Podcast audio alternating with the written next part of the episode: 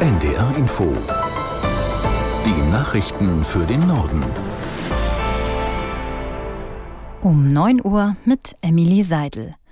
Der Internationale Gerichtshof will heute bekannt geben, wie er auf die Klage Südafrikas gegen Israel reagiert. Südafrika wirft der Regierung von Benjamin Netanyahu Völkermord an den Palästinensern im Gazastreifen vor. Aus Den Haag, Ludger Katzmierzak. Israel hat die Militäroperation in Gaza als Maßnahme zur Selbstverteidigung des Landes nach dem Terrorangriff der Hamas gerechtfertigt. Südafrika hingegen wirft Israel vor, nicht gezielt gegen Terroristen vorzugehen, sondern die Palästinenser als Volk vernichten zu wollen, und das sei ein Verstoß gegen die Völkermordkonvention.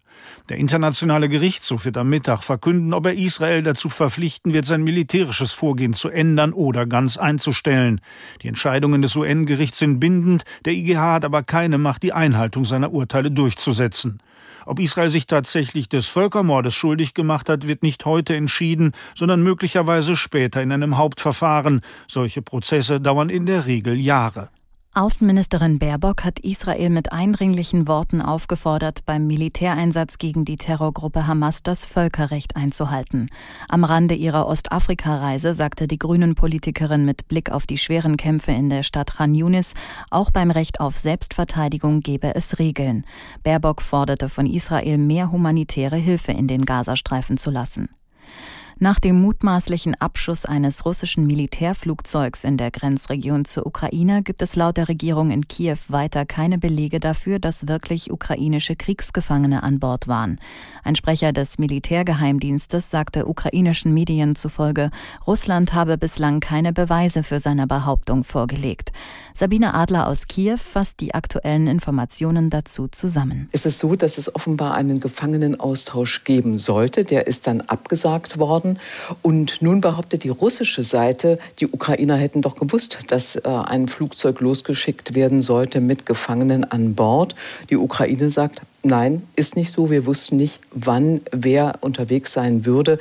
Und somit kam es offenbar, das ist das, was sich jetzt darstellt, dazu, dass die Ukrainer tatsächlich diese Ilyushin 76 abgeschossen mhm. haben, mit der Vermutung, dass dort eben natürlich nicht ihre eigenen Kriegsgefangenen an Bord sind, sondern dass dieses Flugzeug mit Raketen beladen war. Bundesinnenministerin Faeser will den Kampf gegen Rechtsextremismus verstärken.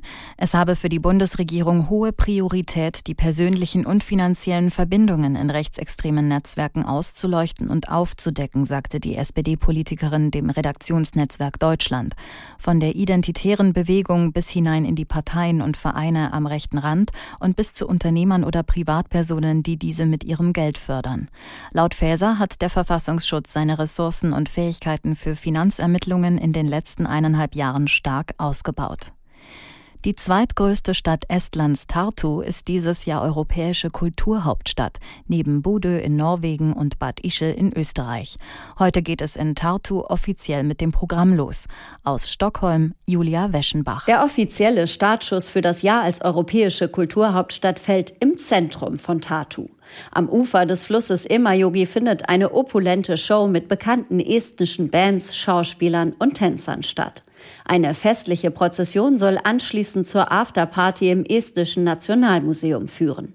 Das Motto der estnischen Kulturhauptstadt ist Arts of Survival, Überlebenskünste. Statt auf große Namen setzen die Organisatoren auf ungewöhnliche Veranstaltungen und Begegnungen. Besucherinnen und Besucher lädt Tatu unter anderem zum Debattenfestival in der Sauna und zu einem Kussevent auf dem Rathausplatz ein. Wenn es nach den Veranstaltern geht, sollen bis Ende des Jahres eine Million Menschen in die Studentenstadt kommen. Der Tennis-Weltranglisten-Erste Novak Djokovic ist bei den Australian Open überraschend ausgeschieden. Im Halbfinale verlor der Serbe in vier Sätzen gegen den Italiener Yannick Sinner.